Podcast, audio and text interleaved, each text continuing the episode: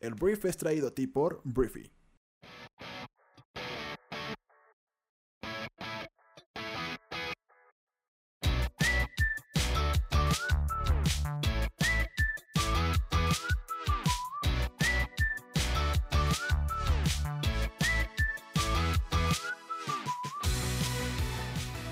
Muy buenos días, bienvenidos a esto que es El Brief. Es el programa en el cual puedes conocer las noticias más importantes del mundo en cuestión de minutos. Yo soy tu anfitrión Arturo Salazar y este programa nace de la necesidad de conectarnos con otras personas, de que cuentes con la información para construir una conversación en cualquier lugar y acerca de cualquier tema. Este programa es para gente que ama tener suerte, la que es capaz de ver las oportunidades porque tiene el conocimiento necesario para aprovechar hasta los aparentes fracasos de la vida. Bienvenidos, comenzamos con esto que es el Brief.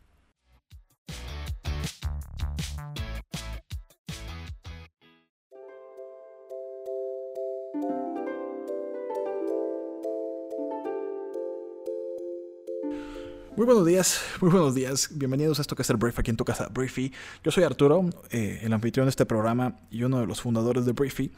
Y bueno, es lunes, estamos a 13 de enero y ya se nos fueron pues 13 días en este año 2020. Espero que vayas bien con tus propósitos de año nuevo.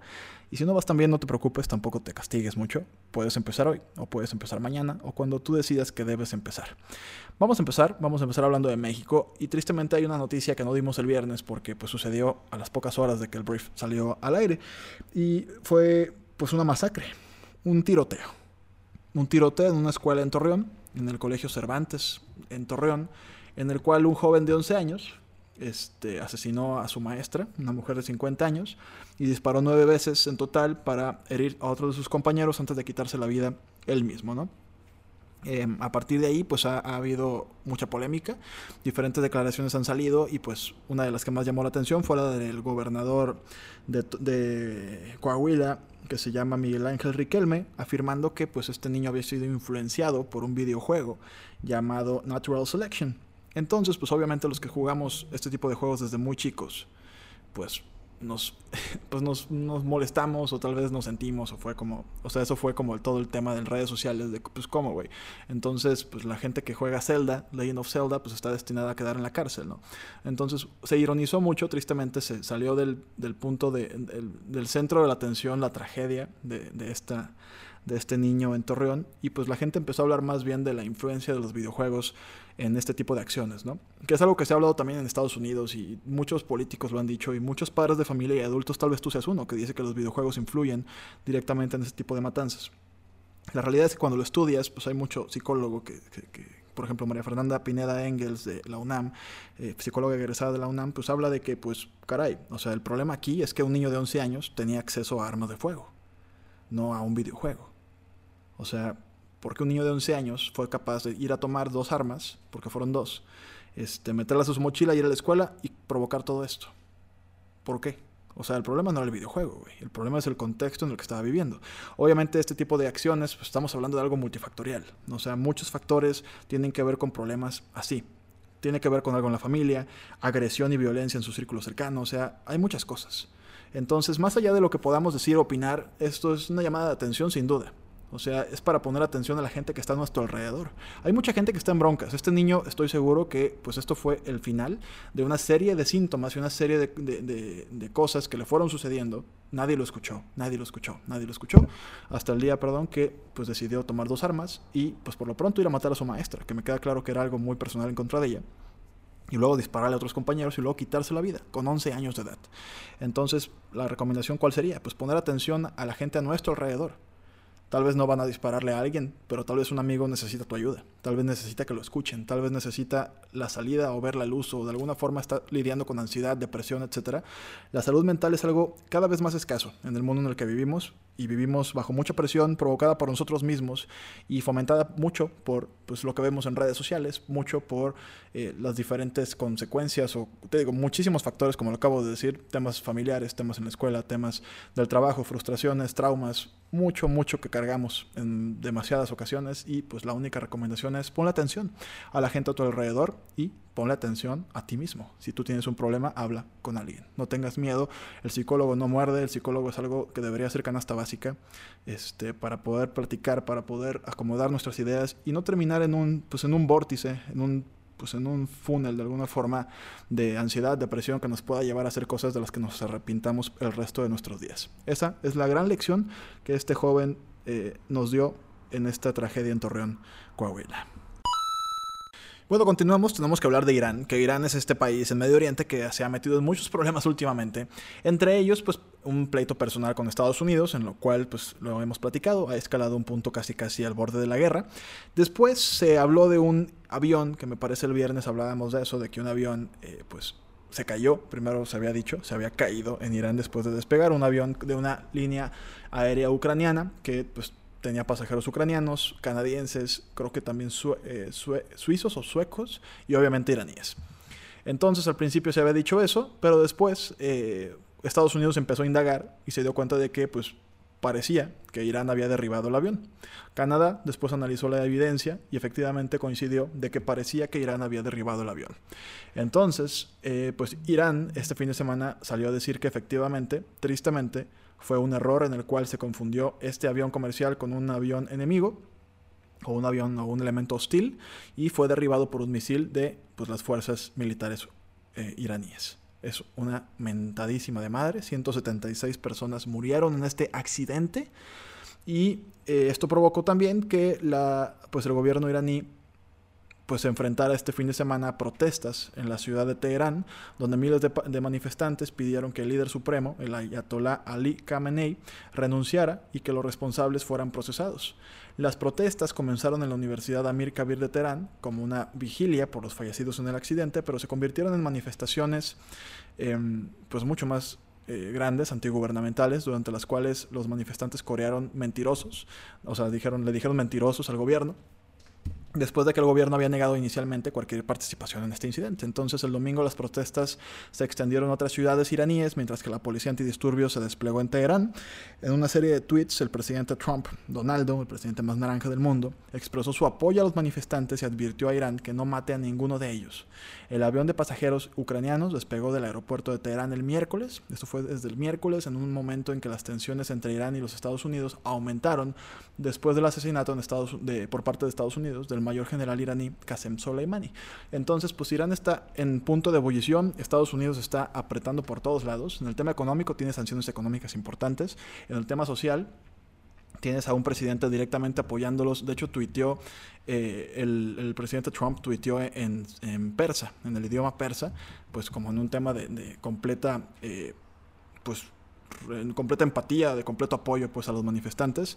Entonces socialmente también los Estados Unidos están apoyando a la gente antigubernamental. Entonces pues Irán está en broncas.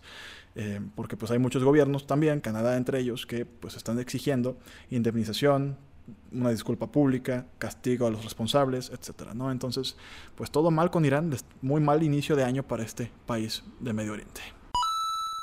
Y vamos con otro gobierno que al parecer también está siendo eh, pues, negligente, porque el primer ministro australiano Scott Morrison admitió haber cometido errores en el manejo de los incendios forestales que devastaron su país.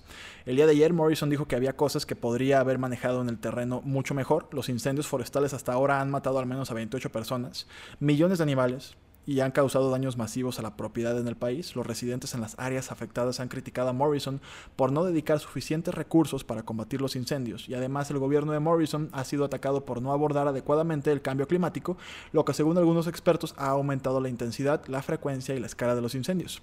Además, el primer ministro fue criticado por vacacionar en Hawái mientras se extendían los incendios forestales.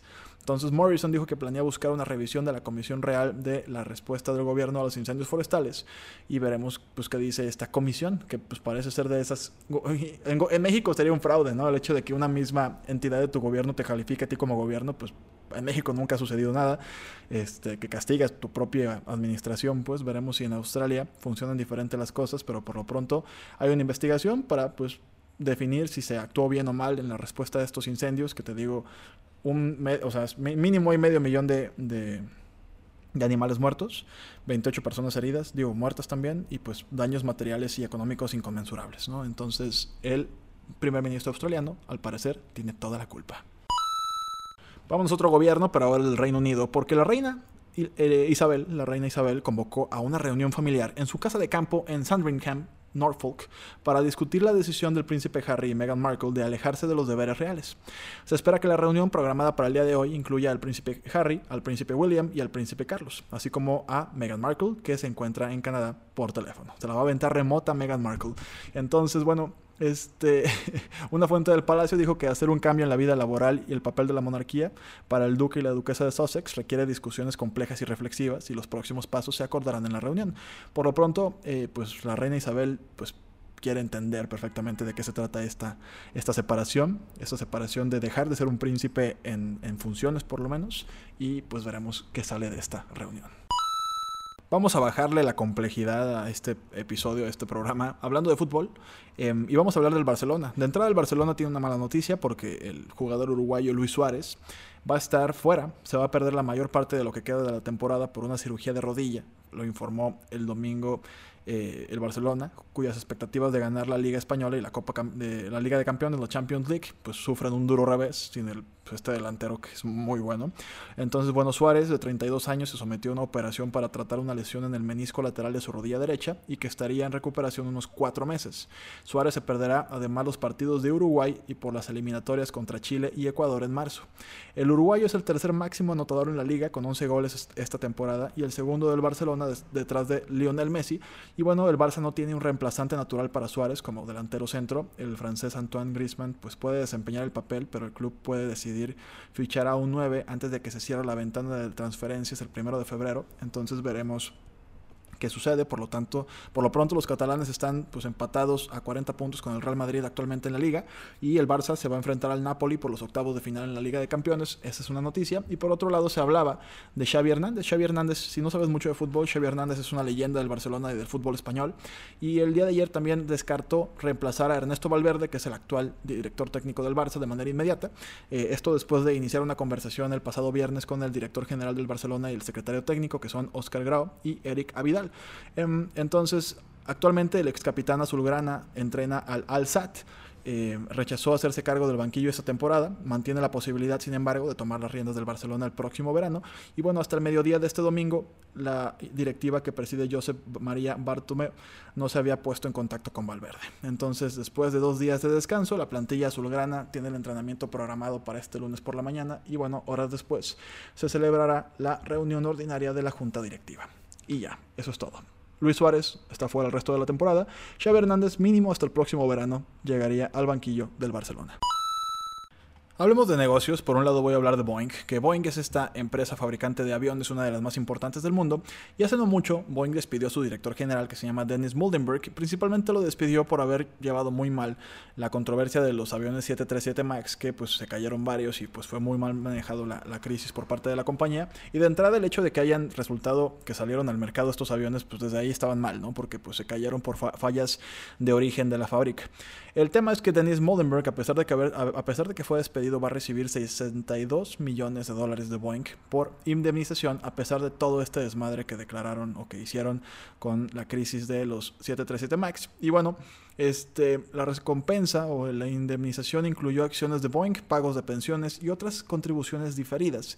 Y al mismo tiempo Boeing se llevó la bonificación de Moldenberg, la indemnización por despido y los pagos de incentivos por un valor cercano a los 15 millones eh, de dólares. Esto es todo lo que se llevó este señor. 62 millones en total por haber sido despedido de una de las empresas más importantes del mundo, lo cual pues es perfectamente justificable.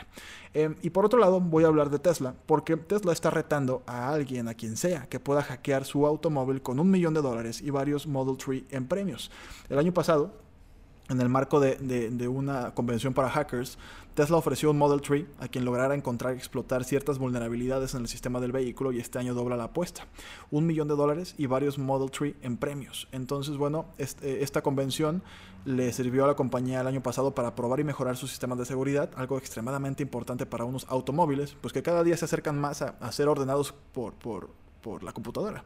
Son laptops con ruedas, estas cosas, ¿no? Entonces, según se ha explicado, eh, pues ya Em, pues hay un, hay un, si eres un hacker, si te gusta esto del, hacking, pues un millón de dólares y varios carros Model 3 en premios para si eres capaz de hackear un carro de Tesla.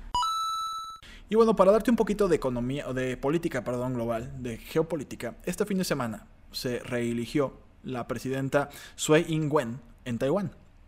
Em, y esto es un golpe duro para China porque pues esta presidenta es pro independencia. Entonces, la presidenta ganó por muchísimo, o sea, le dio una barrida al candidato opositor.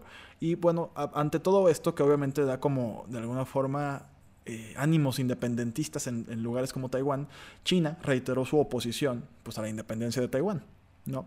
Eh, la presidenta Tsai Ing-wen ha prometido mantener el rumbo independiente de la isla, pero China dice, dice, perdón, no importa qué cambios haya en la situación interna de Taiwán, el hecho básico de que solo haya una China en el mundo y Taiwán sea parte de China no cambiará, dijo el Ministerio de Relaciones Exteriores de China en un comunicado. Eh, China considera dentro de su, de su mismo territorio, pues a lugares como Taiwán o Hong Kong.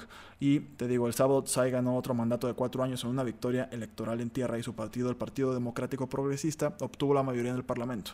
Entonces, no sé qué va a pasar en este tipo de lugares, porque pues bueno, si tienes la mayoría en el Parlamento y además eh, pues el presidente es del mismo partido, pues yo no sé en qué momento estos señores que además son pro independencia, pues deciden simplemente separarse de China. No sé de, no sé de qué forma China podría impedir algo así, pero bueno, este es el tema por allá en Asia. Te digo, China ha estado pues en constantes broncas últimamente con Hong Kong y también con eh, Taiwán, aunque no tan fuerte como con Hong Kong. Y pues esta reelección por parte de Swang Ing-wen, pues es un duro golpe para, para China, que te digo, cada vez le cuesta más trabajo, pues ceder ante la posibilidad de que pues, estos dos territorios se consideren independientes en un futuro cercano. Y bueno, como parte de la cultura popular mexicana, te tengo que decir que este fin de semana murió el luchador de lucha libre, La Parca, tras caída una caída que sufrió en octubre. La Parca yo desde que, desde que era muy, muy chico me acuerdo haberla escuchado pues cuando me tocaba ver lucha libre, ¿no? Porque de repente estabas viendo Televisa un partido. Yo nunca fui fan de la lucha libre, yo no tengo nada en contra de la lucha libre, se me hace parte importante del deporte en México y hay mucha gente que es aficionada. Sin embargo, yo me acuerdo que pues ahí, es más, en los resúmenes de noticias te daban como el resumen de lucha libre y pues yo veía a La Parca y se me hacía un personaje muy peculiar. Es parte de la cultura de nuestro país y bueno, el luchador mexicano La Parca perdió pues la lucha más importante luego de no poder recuperarse de una fuerte caída sufrida en una función realizada el pasado mes de octubre en Monterrey. Entonces, eh, a pesar de que el 7 de noviembre se anunció mejoría, la parca se llamaba Jesús Alfonso Escobosa Huerta, em, después fue trasladado a terapia intensiva y pues se informó este fin de semana que pues falleció. El comunicado decía que con mucha tristeza lamentamos informar que nuestro amigo e ídolo de la lucha libre mexicana, Jesús Alfonso Escobosa Huerta, alias La Parca, ha fallecido. Externamos nuestro apoyo y condolencias a toda la familia y elevamos nuestras oraciones para su pronta resignación. Descanse en paz. Dijeron la AAA, que es la empresa que maneja pues gran parte de los luchadores, así como el Consejo Mundial de Lucha Libre. Entonces, pues bueno, La Parca descanse en paz. Eh, pues mira, la muerte vino por La Parca. Eso es un poco irónico.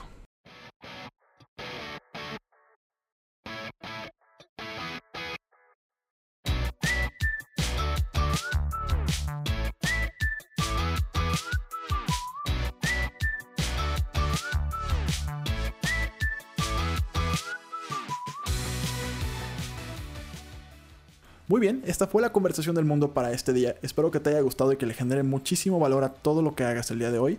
Recuerda que puedes compartir este programa con tus amigos y familiares porque nos ayudas a impulsar la inteligencia colectiva de este planeta. Entonces, gracias por estar aquí. Yo soy Arturo y nos escuchamos el día de mañana. Un fuerte abrazo. Adiós.